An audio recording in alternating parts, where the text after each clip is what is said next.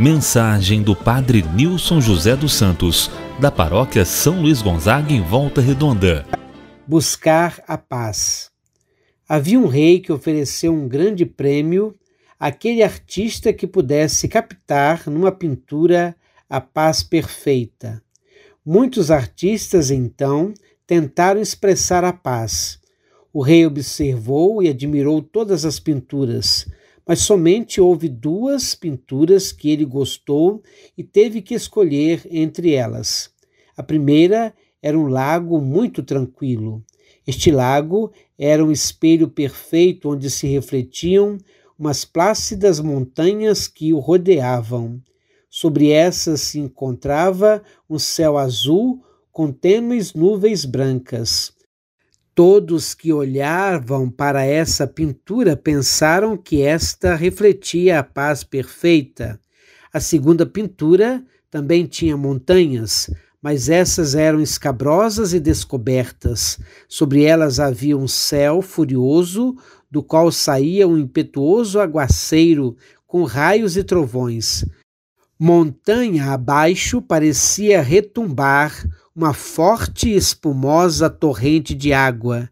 Tudo isso não se revelava nada pacífico, mas quando o rei observou cuidadosamente, ele viu atrás da cascata um delicado arbusto crescendo na fenda de uma rocha. Nesse arbusto se encontrava um ninho. Ali, em meio ao rugir da violenta queda d'água, estava sentado placidamente um passarinho no seu ninho. Paz perfeita? Qual pintura você acredita que foi a ganhadora? O rei escolheu a segunda. Você sabe por quê? O rei explicou. Paz não significa estar num lugar tranquilo, sem barulho, sem problemas, sem trabalho duro ou sem dor. Paz significa que, apesar de estar em meio a todas as coisas, diante de tantos conflitos, a gente consiga permanecer no eixo, centrados, calmos, serenos, certos de que não estamos sozinhos, de que o Senhor nos acompanha a cada dia. Esta é a verdadeira paz. Hoje, certo de que a verdadeira paz é fruto da amizade e da intimidade com Deus, recomece a fazer planos, deixe para trás o desânimo e os fracassos.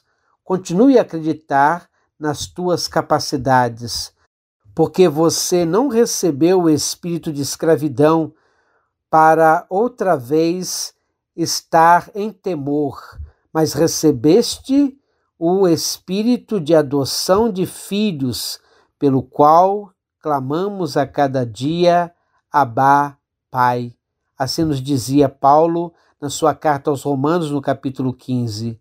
Mesmo sabendo que podemos ser interrompidos antes de concluir nossos projetos, o que vale é ter empreendido com coragem e entusiasmo tudo o que fazemos. E como dizia Fernando Sabino, devemos fazer das interrupções um caminho novo, da queda um passo de dança, do medo uma escola, do sonho uma ponte, da procura um encontro.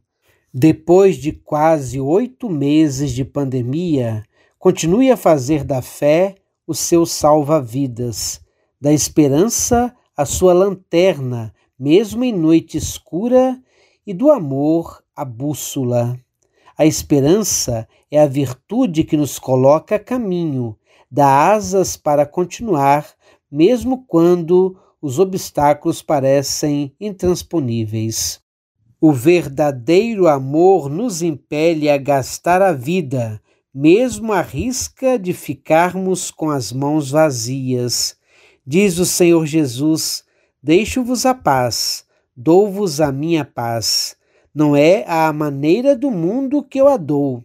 Não se perturbe nem se atemorize o vosso coração. João capítulo 14, versículo 27. Deus nos abençoe, nos guarde, nos proteja de todo mal, nos faça buscar a verdadeira paz que se alcança na confiança em Deus, mesmo no meio de tantas tribulações. O Senhor permanece conosco, está ao nosso lado e é o nosso rochedo. Sou o Padre Nilson José dos Santos, paróquia São Luís Gonzaga, em Volta Redonda, membro da capelania do Hospital São João Batista e da Pastoral Carcerária. Em nome de